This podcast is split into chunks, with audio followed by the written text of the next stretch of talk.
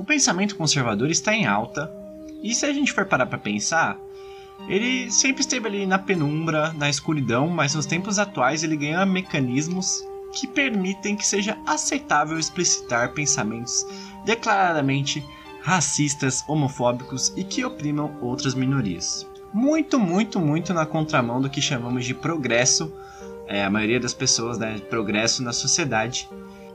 E além daquele todo daquele papo do comunismo, do inimigo invisível, que esse pensamento tanto quer combater, né? Um exemplo mais recente que ganhou destaque na grande, na grande mídia se deu destaque do caso da menina de 10 anos que, após ser estuprada pelo seu tio, teve seu nome e hospital onde seria realizado o aborto divulgados.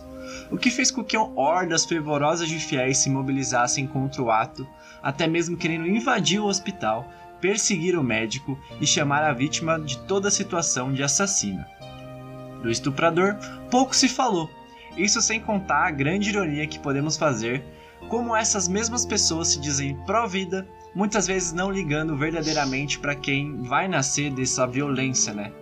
O medo de ideias progressistas faz com que até mesmo alguns fiéis da Igreja Católica vão contra o seu símbolo maior de representação, Papa Francisco, que, segundo ele, há mulheres que não têm alternativa a não ser tomar essa decisão angustiante e dolorosa, e ampliou o perdão para esse, entre muitas aspas aqui, pecado para todo e qualquer padre. A gente está vendo essas demonstrações em vários lugares e instituições, e hoje, no nosso novo capítulo do Boa da Semana, vamos conversar sobre esse pensamento e como ele está acontecendo dentro das igrejas católicas, tá? Eu quero deixar claro aqui que isso vai ser um recorte da minha vivência e do meu convidado. Isso, é, essas vivências que acabam permitindo mensagens de ódio, intolerância contra outros grupos em nome de um Deus, de alguma doutrina que, da minha forma, é totalmente errôneo e totalmente uma representação contrária do que Jesus significou. E hoje eu vou receber aqui um amigo meu, um grande amigo de longa data, o Kaique, que ele trabalha, ele tá no caminho de ser padre e a gente vai ter um papo super legal sobre isso. Não deixem de ouvir até o final, tem muitos ensinamentos e muitas reflexões muito legais. E deixem nos comentários o que vocês acharam desse episódio, beleza? Então vamos pro papo.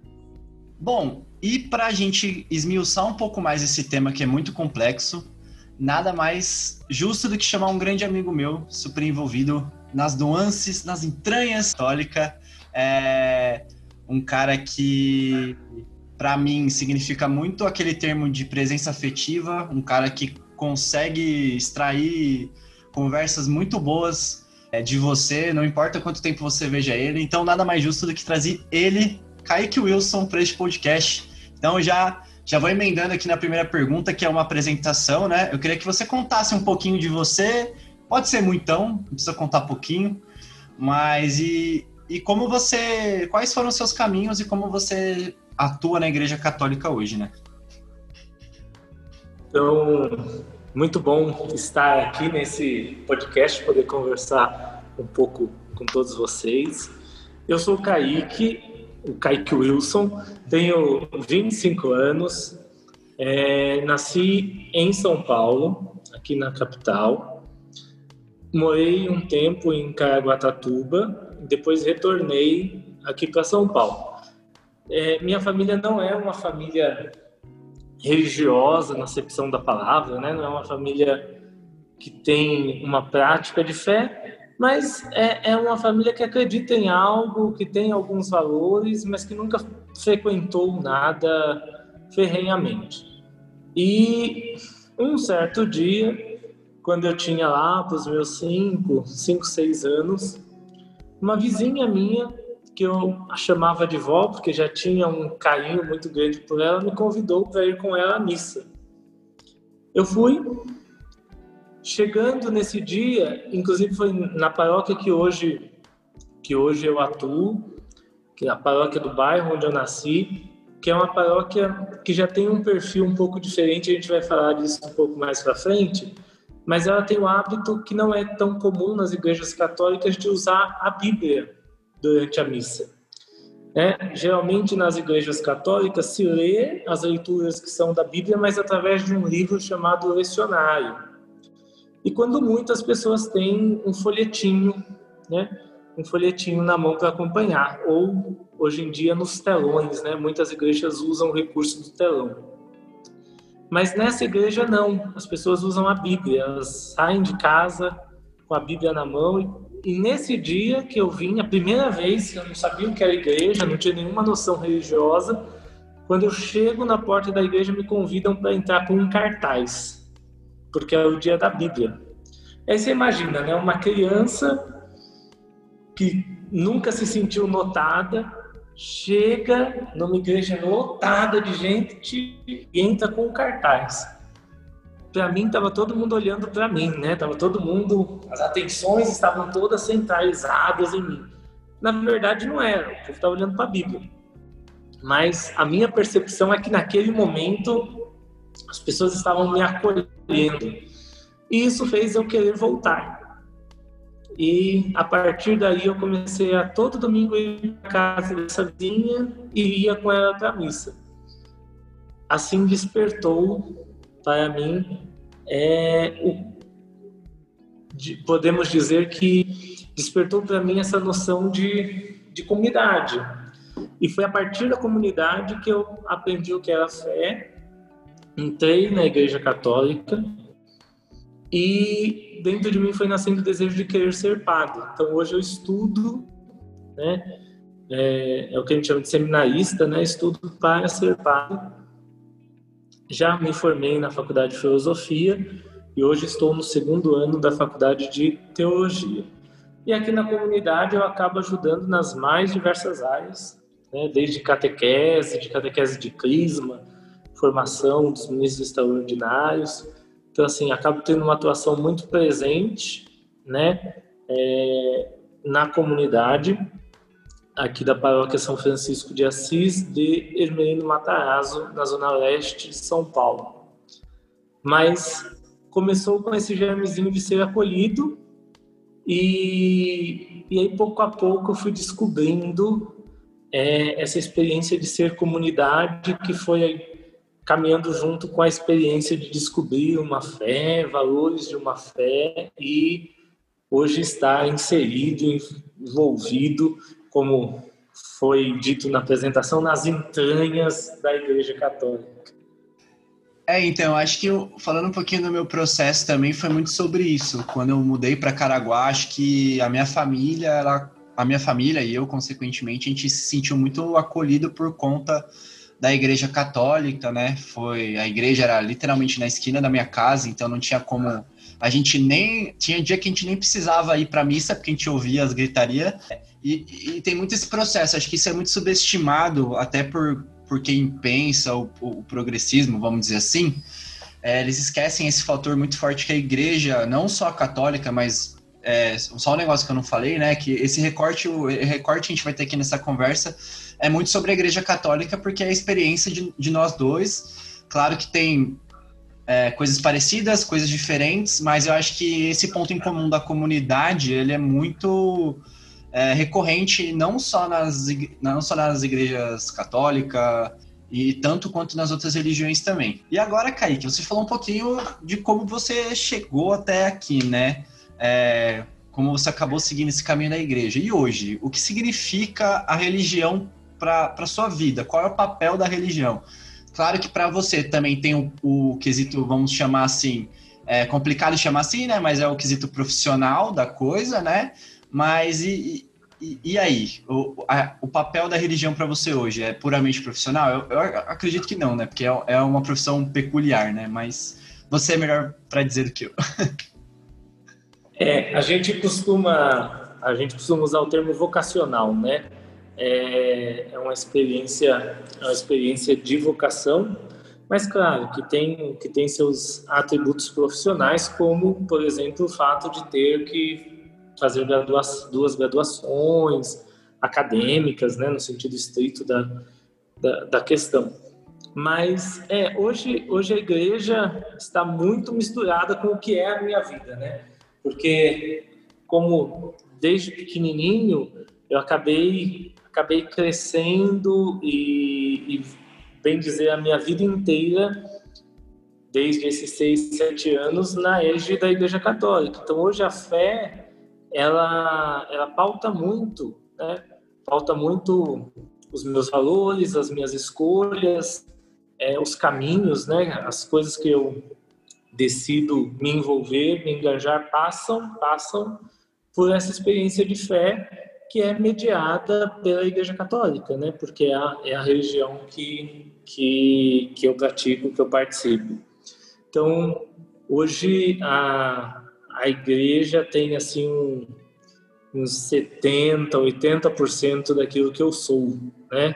Daquilo que eu me que eu me constituo, me formo e, e me posiciono no mundo hoje muito, muito está atrelado à igreja, até porque, além de ter sido uma opção de vida, é, acabo passando muito tempo, né, pensando sobre a igreja, estudando sobre a igreja, conversando sobre a igreja e, e dentro da igreja. Não que essa seja a única coisa que eu faço da vida, mas é algo que toma que toma muito espaço. Então acaba também tendo esse grau de importância muito grande, mas muito também como um, um norteador, um norteador de, de valores e de princípios que a gente vai discutir mais para frente.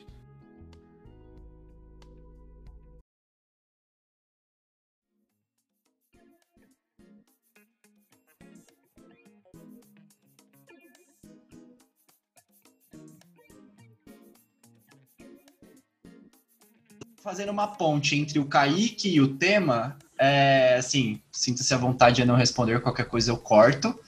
Mas você consegue dar para mim uma visão política sua? Você se sente confortável? Porque eu acho que vai ser muito importante, acho que até para a gente criar, para quem não te conhece, né? Eu te conheço, mas é, o, o, que forma o Kaique, né? Acho que seria legal a gente, se você conseguisse falar um pouquinho, as suas convicções voltado para o social, não precisa ser totalmente político, né? Mas se quiser, pode.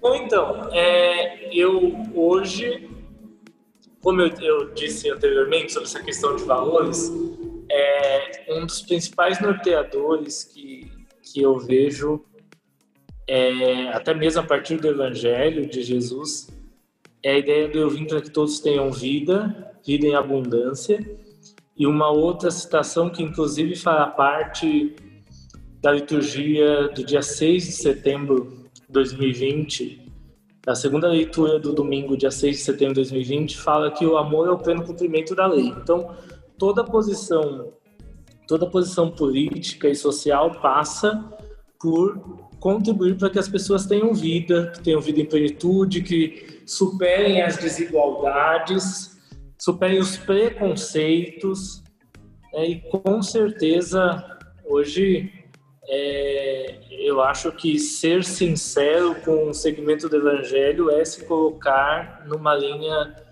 anti, antifascista, antipreconceituosa e anti tudo aquilo que, que possa ofender a dignidade humana, sobretudo dos mais pobres, dos marginalizados e daqueles que que por muitas vezes são subjugados a fardos muito pesados. Então, é, eu fiz essa pergunta justamente para a gente poder fazer essa ponte, porque dentro da minha vivência da Igreja Católica, é, eu vejo pessoas como Kaique, com, claro que cada vez mais as gerações mais novas vão tomando conta, vamos chamar assim, da igreja, né? É, assim como na vida as gerações se renovam, mas a igreja hoje é um grande reflexo da sociedade que a constrói e, e, e a gente vai discutir mais para frente que ponto a igreja é um dos motiva é um dos condicionantes para essa sociedade, né? Essa relação de troca, de construção. E querendo ou não, a gente vê uma igreja muita, muitas das vezes é, andando em conjunto com um conservadorismo exagerado. Não é só mais aquele conservadorismo dos dogmas, do, dos, das tradições, vamos chamar assim, né? E a gente vê caminhando também que esse conservadorismo ele, ele bebe da fonte muito de uma literalidade é, muito forte do que está escrito na Bíblia. E pensando aqui para trazer para a pauta, é, eu acho que eu queria que o Kaique falasse um pouquinho melhor sobre isso também, sobre o, a vivência dele dentro da comunidade. É, a gente sabe que a, toda a construção social da massa brasileira ela é feita com um viés de não estimular o senso crítico, seja ele para a vida, seja ele para a leitura. A gente é condicionado educacionalmente a, a passar, e é isso, né? E você acha que é, essa falta de senso crítico, ela é, ela é, ela é um dos grandes motivadores para que esse conservadorismo da igreja e dos dogmas existam? Porque o, o que eu sinto muito assim é, às vezes, das pessoas pararem para pensar contexto histórico e alguns simbolismos e, e, e analogias, né? Que, que, estão presentes na Bíblia. Eu queria que você falasse um pouquinho do papel do padre ou do cerimonialista ali, nesse contexto, sabe? Ele, ele, tem que ser o porta-voz da palavra literal, ou ele tem que ser, ele tem que ser literalmente não, ou ele tem que ser o cara que, que vai e explica os pormenores para a comunidade que ele atua. Então, eu acho que é importante fazer primeiro um panorama histórico, assim.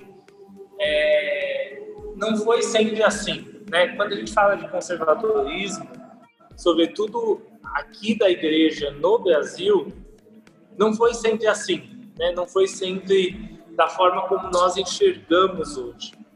Na verdade, é claro, a igreja, historicamente, a, a instituição igreja, ela sempre está associada à, à, tradição, né? a ideia de tradição, até porque é uma instituição muito antiga, né? uma instituição de quase dois mil anos. Então, sempre carrega em si uma, uma carga, uma carga de, de tradição e de conservadorismo. Mas é importante abrir um, um parênteses que a igreja aqui na América Latina, ela por um tempo foi diferente, né? É, a igreja da América Latina ela teve um perfil muito próprio na segunda metade do século XX. De 1962 aconteceu na igreja do mundo. Este concílio ecumênico é, que foi a reunião de bispos, cardeais, alguns padres do mundo inteiro em Roma durante cinco anos, ele, ele trouxe, até a palavra do Papa que convocou o concílio, né, foi, ele usou a palavra adornamento, uma primavera, né, uma renovação. Então, a igreja ela passou por um processo de abertura a partir, a partir da década de 60, né, de 1960. Então, a igreja ela passou por um processo de abertura a partir, a partir da década de 60, né, de 1960.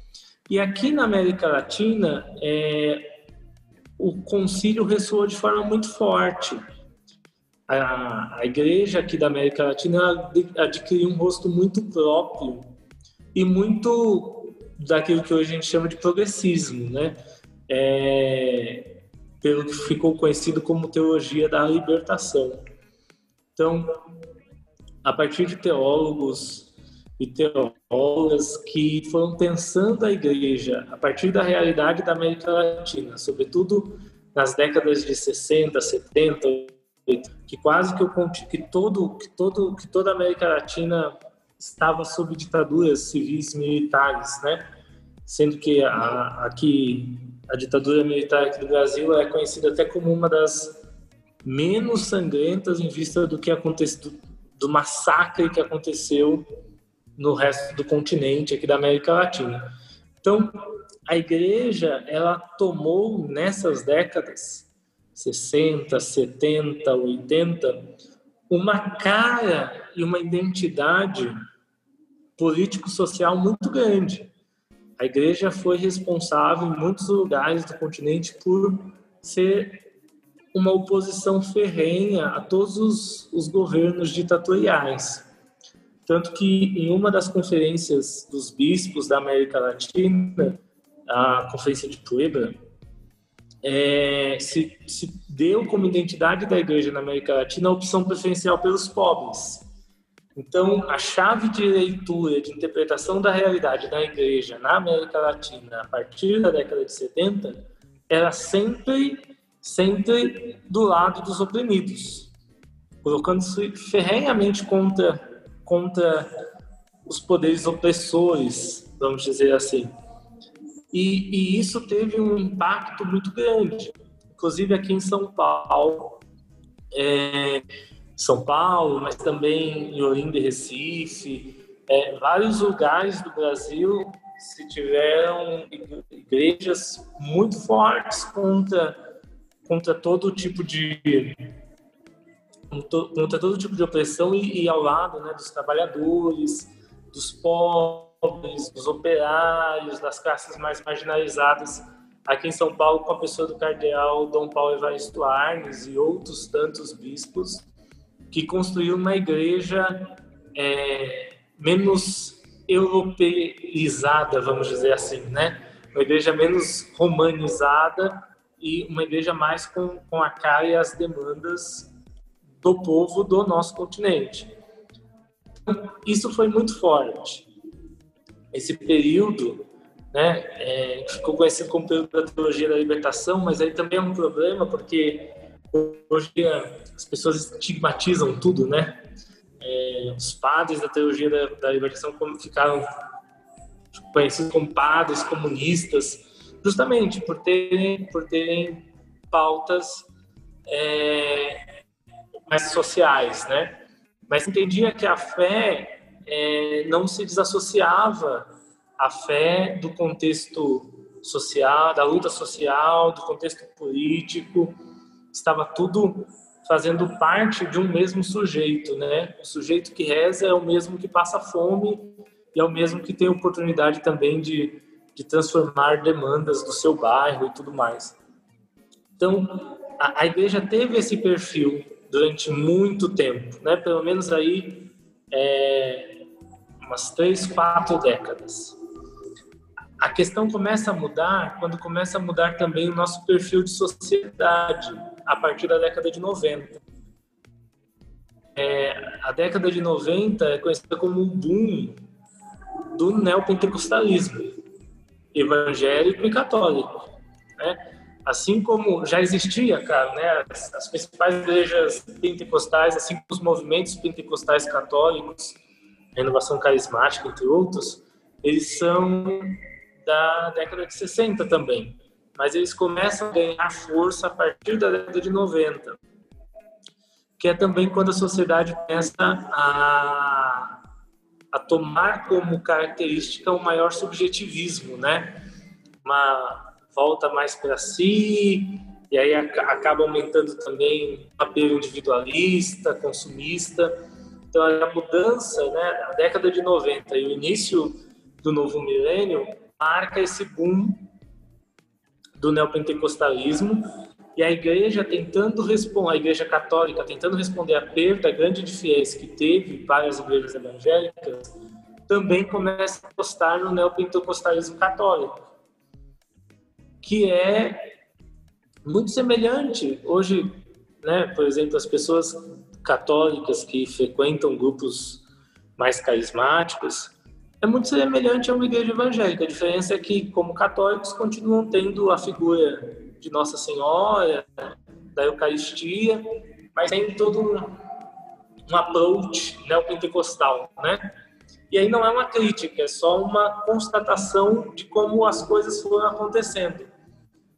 Então, a partir do a partir desse boom neopentecostal, desse aumento do subjetivismo, é, começou também a, a, uma busca de uma igreja mais, mais europeia. Né? Então, a igreja no Brasil começou a ser muito semelhante à igreja da Europa, com todos os seus, é, seus traços mais conservadores e menos ligada à realidade social e política que era vivida.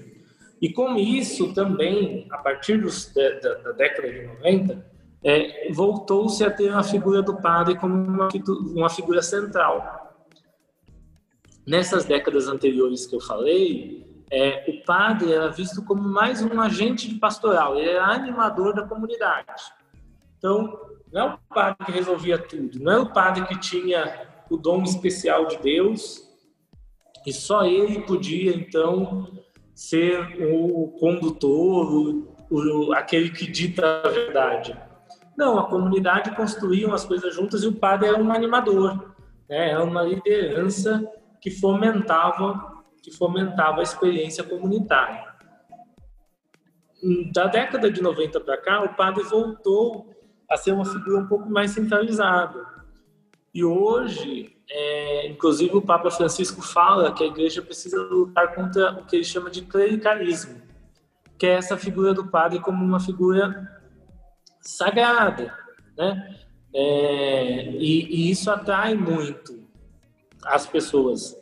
Recentemente é, teve o escândalo lá de Goiás, de Trindade, com o padre Robson, e um dos grandes problemas é, do que aconteceu lá em Trindade é justamente que muitas pessoas ligavam a televisão três, quatro vezes ao dia para ouvir o padre Robson. E aí quando estoura um escândalo, né, com uma figura, como a figura do padre, é, é, tira dessas pessoas a, aquela confiança, aquela esperança, mexe com coisas que são muito muito raras para essas pessoas porque enxergavam a figura do padre como uma figura incapaz de errar, incapaz de cometer coisas ruins, justamente porque hoje a gente tem na figura do padre uma ainda né uma visão de que o padre é, é aquele que está muito mais próximo de Deus. Então o que o padre fala, o que o padre faz é algo muito sagrado. Então a gente tem que ouvir, tem que respeitar o padre não que a figura do padre não seja importante, né? Mas para dizer que hoje se dá um, um, um valor de verificador moral para o padre é demasiado, né? Exagerado. Então, muita, por isso que hoje o padre tem um poder de influência, tem um poder de influência na opinião das pessoas, na forma como as pessoas se portam muito grande. Quando na verdade é, o papel do padre seria justamente de ser um animador, um facilitador, um, um, alguém que justamente por ter uma formação né, mais intensa é, possibilita a comunidade a ter uma, uma visão crítica mais apurada e não alguém que fala e a comunidade escuta sem se questionar, sem passar por um processo de reflexão.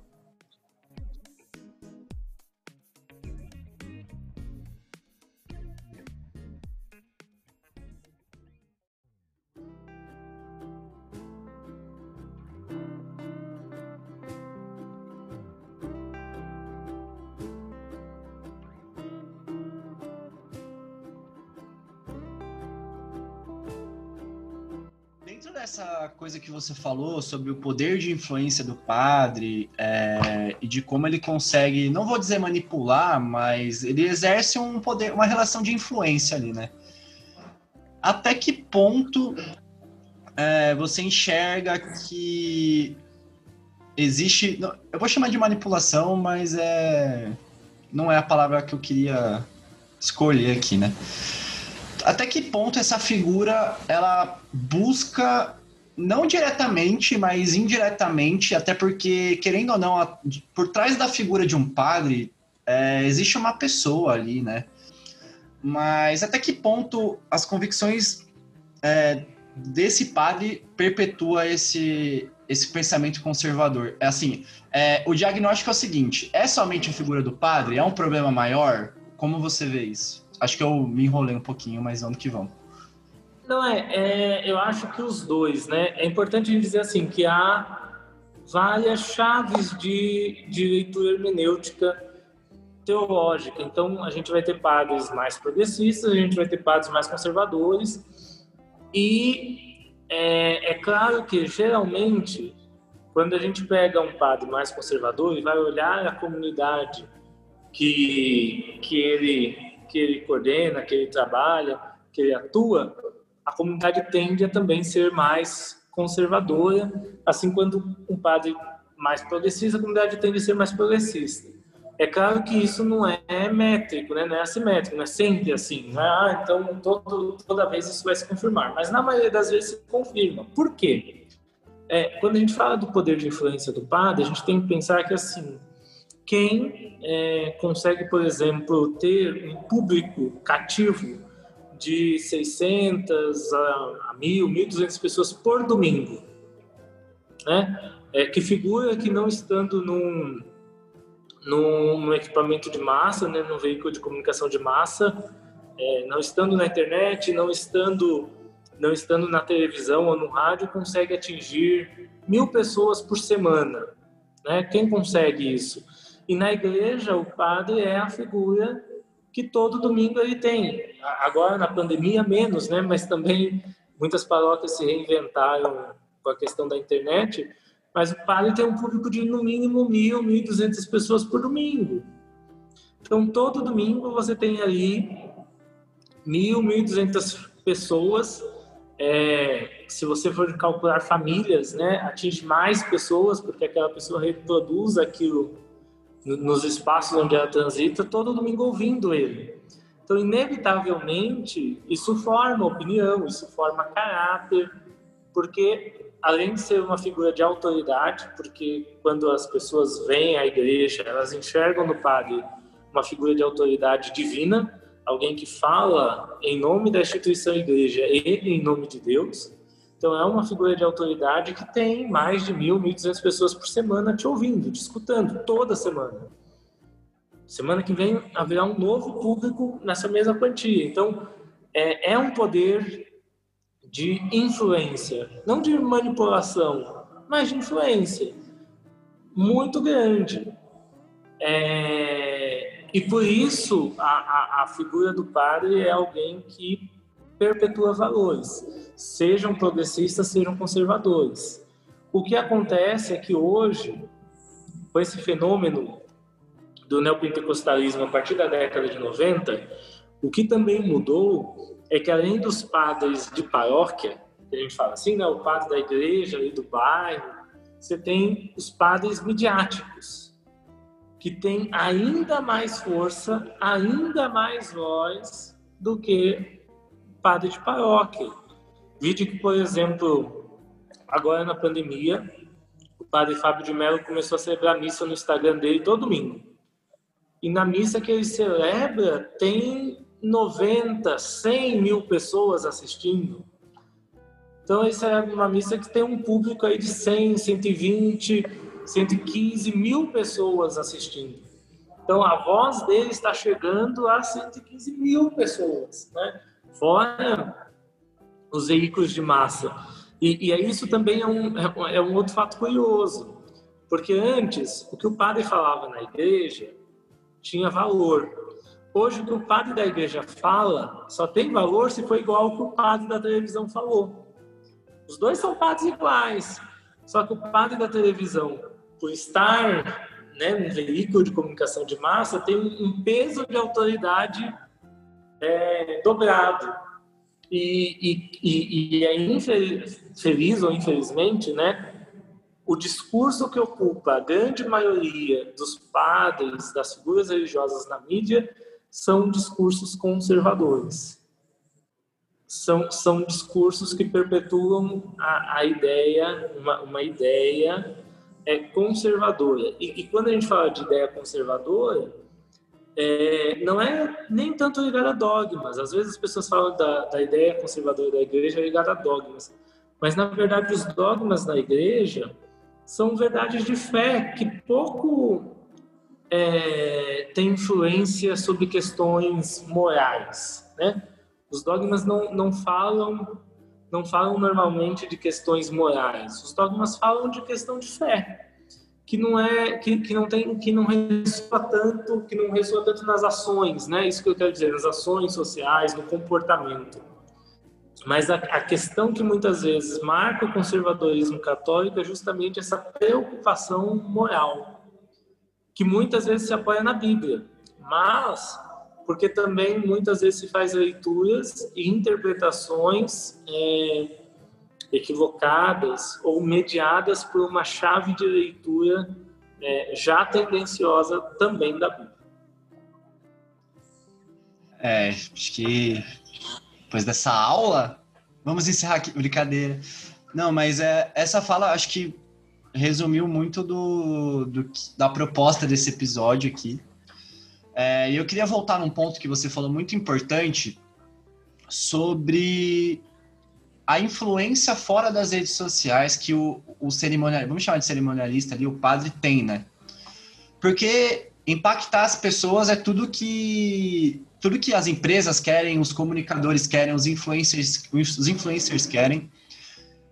E cada vez mais a gente vê que a internet é uma grande gritaria das pessoas se apontando dedos e discutindo cada vez menos. E isso faz com que as coisas se marginalizem de uma forma.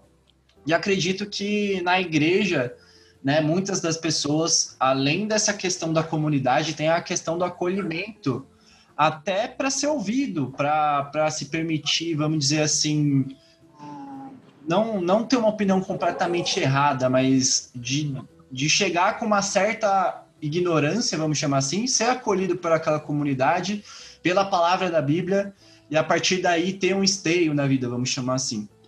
E eu queria que você, não sei se você tem uma leitura ou, ou, ou uma interpretação sobre isso, mas tecnicamente a igreja é um lugar neutro, né? Dentro dessa gritaria que a gente vive. Então, vamos. Claro, tô fazendo uma analogia meio porca aqui, mas tecnicamente 50% numa questão de probabilidade poderia ser 50% conservadora e 50% progressista. Eu queria que você tentasse pensar, assim, elucidar junto comigo até, por que é tão mais fácil desse pensamento conservador é, tomar conta indiretamente desse discurso, dessa influência, e porque às vezes parece que tem é, uma barreira para ideias progressistas que quando você para para pensar um pouquinho é o que Jesus falou, né, de certa forma, assim, né? Mas dependendo das interpretações e tal, né? E, e já vou emendar numa pergunta aqui da pauta.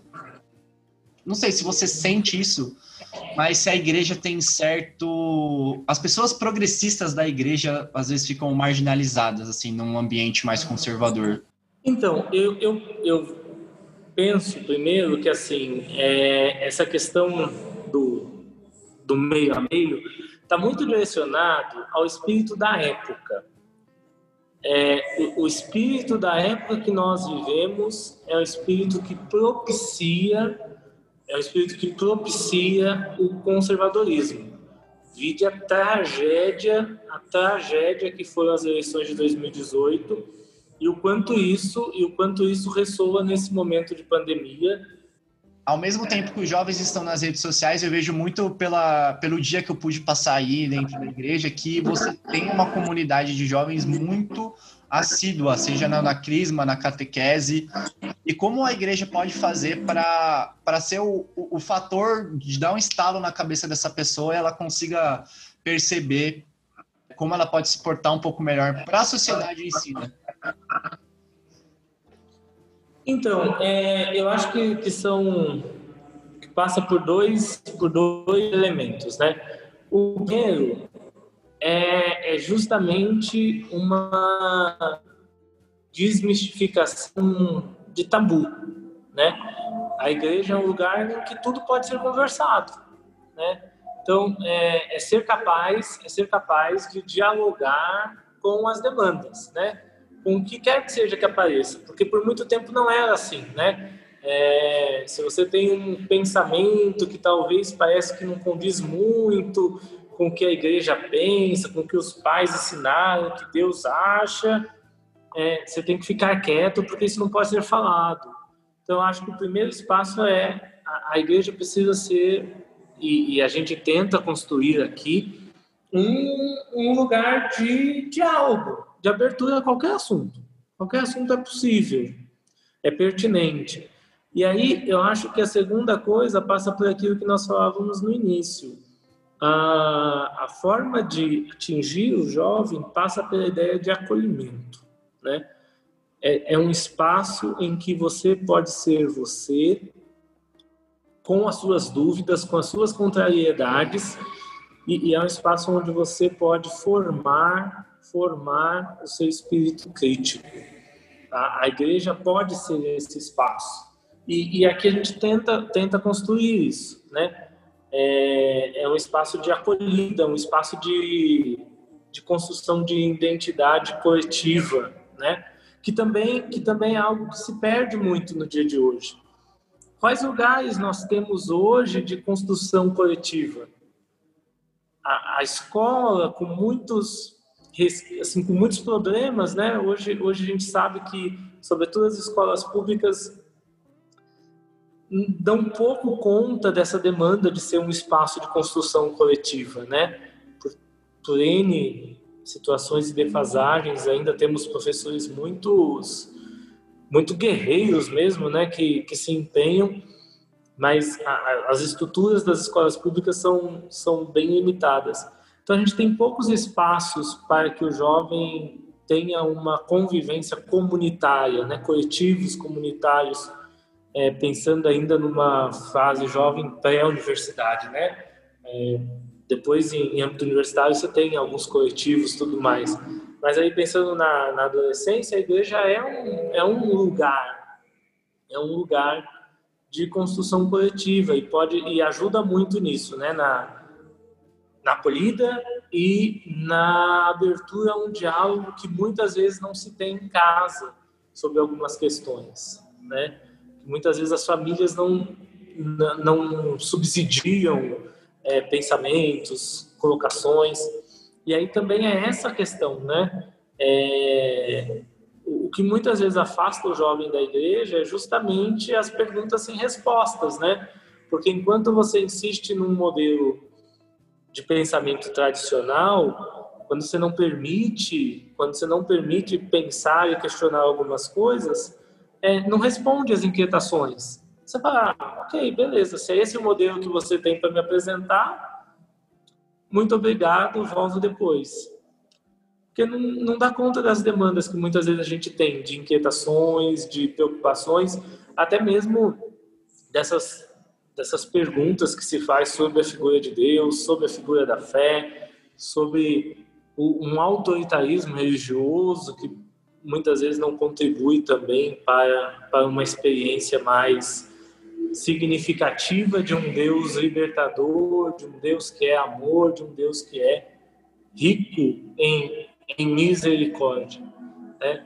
Ainda se vende muito a ideia de um Deus que pune, que castiga, e isso não é atrativo para ninguém, né? Muito menos para o jovem no auge aí das suas, das suas contrariedades.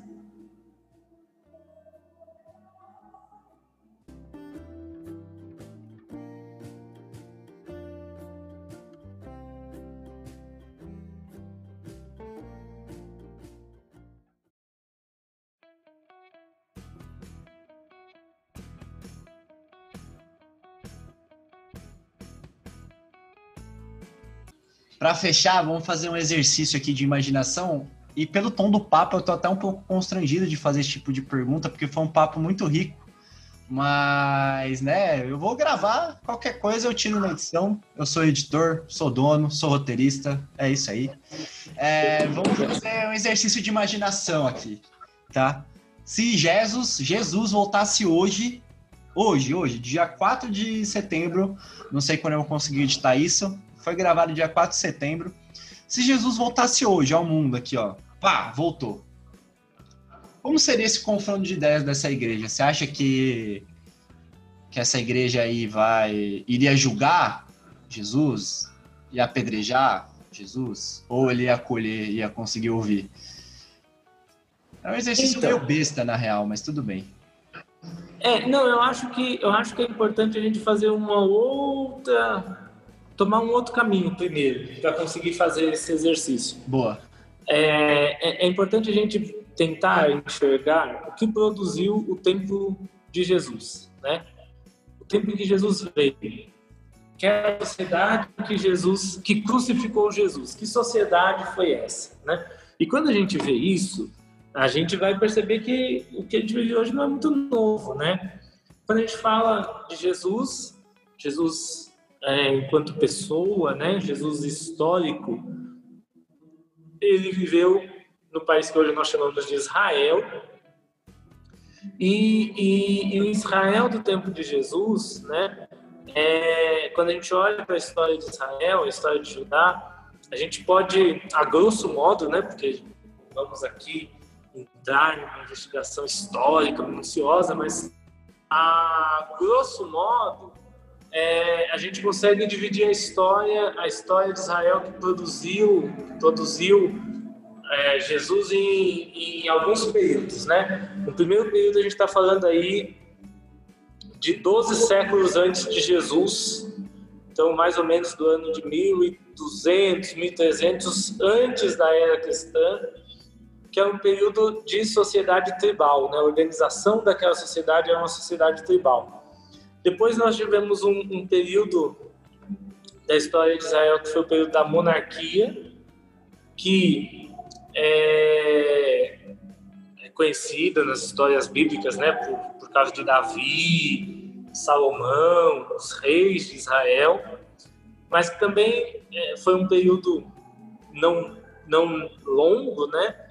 E depois nós temos a monarquia cai, primeiro no Reino do Norte, depois no Reino do Sul. E aí nós temos o exílio, o povo de Israel, a, classe, sobretudo a, a elite dominante da época, vai para o exílio na Babilônia e volta anos depois. E aí, a partir daí, Israel é, é subjugada a outros impérios, né? primeiro ao Império Persa, depois ao Império Grego, e quando Jesus nasce, Israel estava sob a égide do Império Romano. Né? Então, basicamente, aqui uma linha histórica rapidinha de Israel.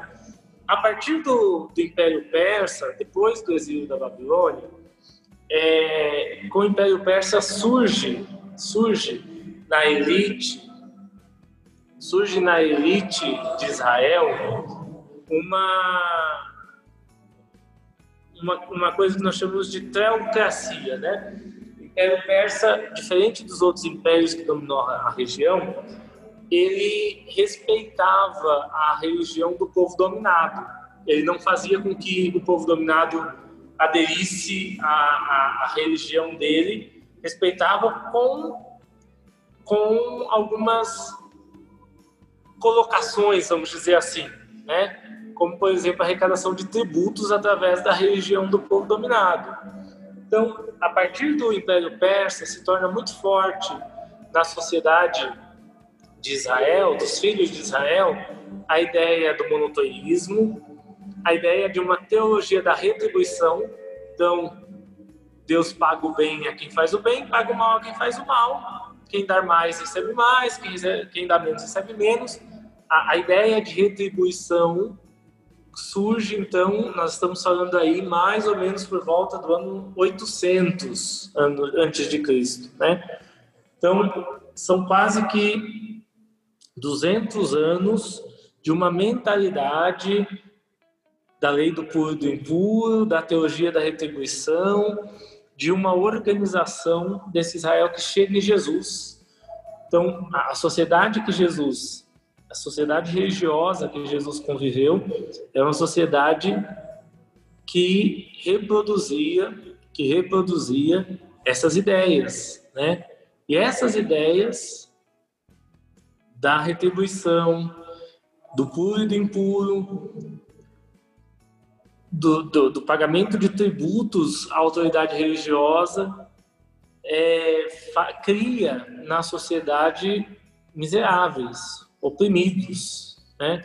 Porque quem não tem como pagar o sacrifício para Deus, Deus não cuida. E essas pessoas vão ficando à margem. Por isso que Jesus, quando vem, se coloca ao lado dos marginalizados. Por isso que Jesus propõe uma ótica religiosa que, so, que tenta superar essa mentalidade, essa mentalidade da, da exclusão, né? De, de, uma, de uma religião que promove impuros. Porque quando você fala que um grupo seleto são os puros, na verdade você está fazendo uma proliferação de impuros, né? E essas pessoas são subjugadas por causa disso.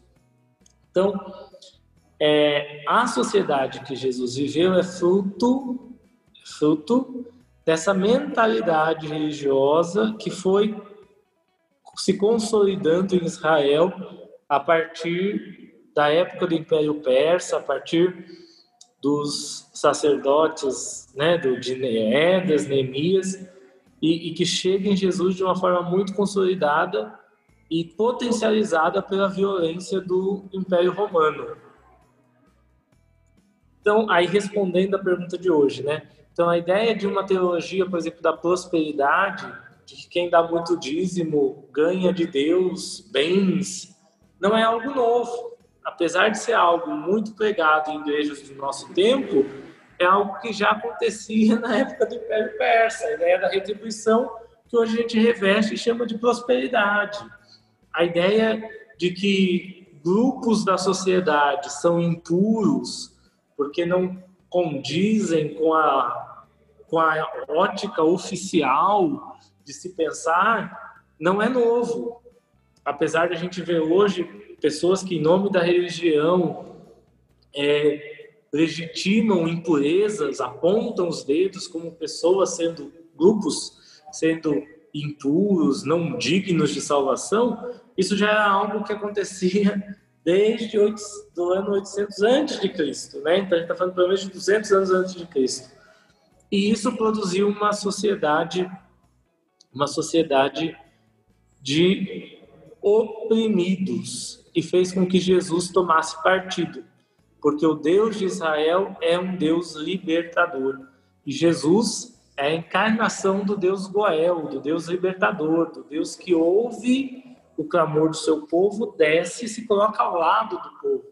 Então Jesus é a vida de Jesus, o ministério público de Jesus é a revelação é a revelação de um Deus que se coloca do lado dos oprimidos, dos excluídos. Jesus faz na sua vida uma opção preferencial pelos pobres.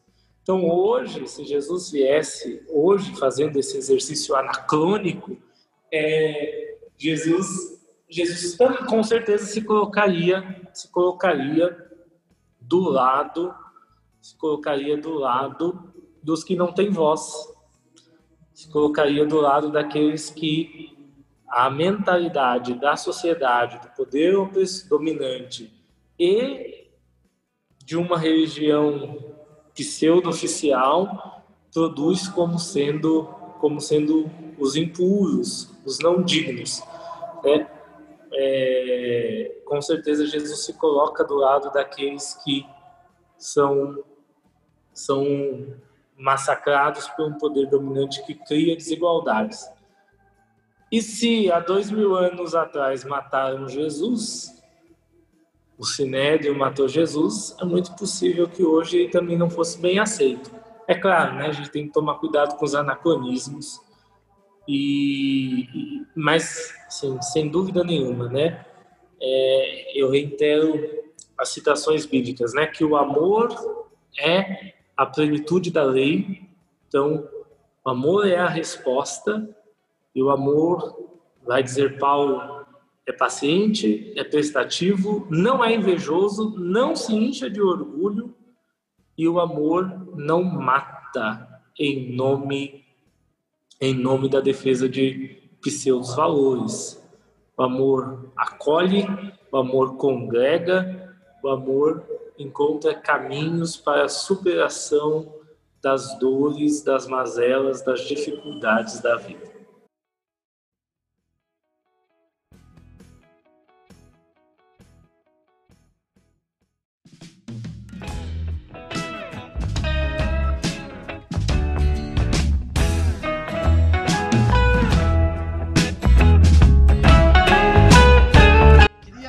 Partindo para o final, para a gente encerrar, antes de mais nada, te agradecer muito, muito, muito é, por ter topado essas ideias aí que eu tenho. Vamos, vamos gravar, Kaique? Tem uma ideia de tema aqui, acho que você se encaixaria super bem e, cara, foi totalmente além das minhas expectativas, foi um papo super rico. É, sabia que você era a pessoa certa por algum motivo, né? E você tem esse dom, essa eloquência maravilhosa e muito conhecimento para passar.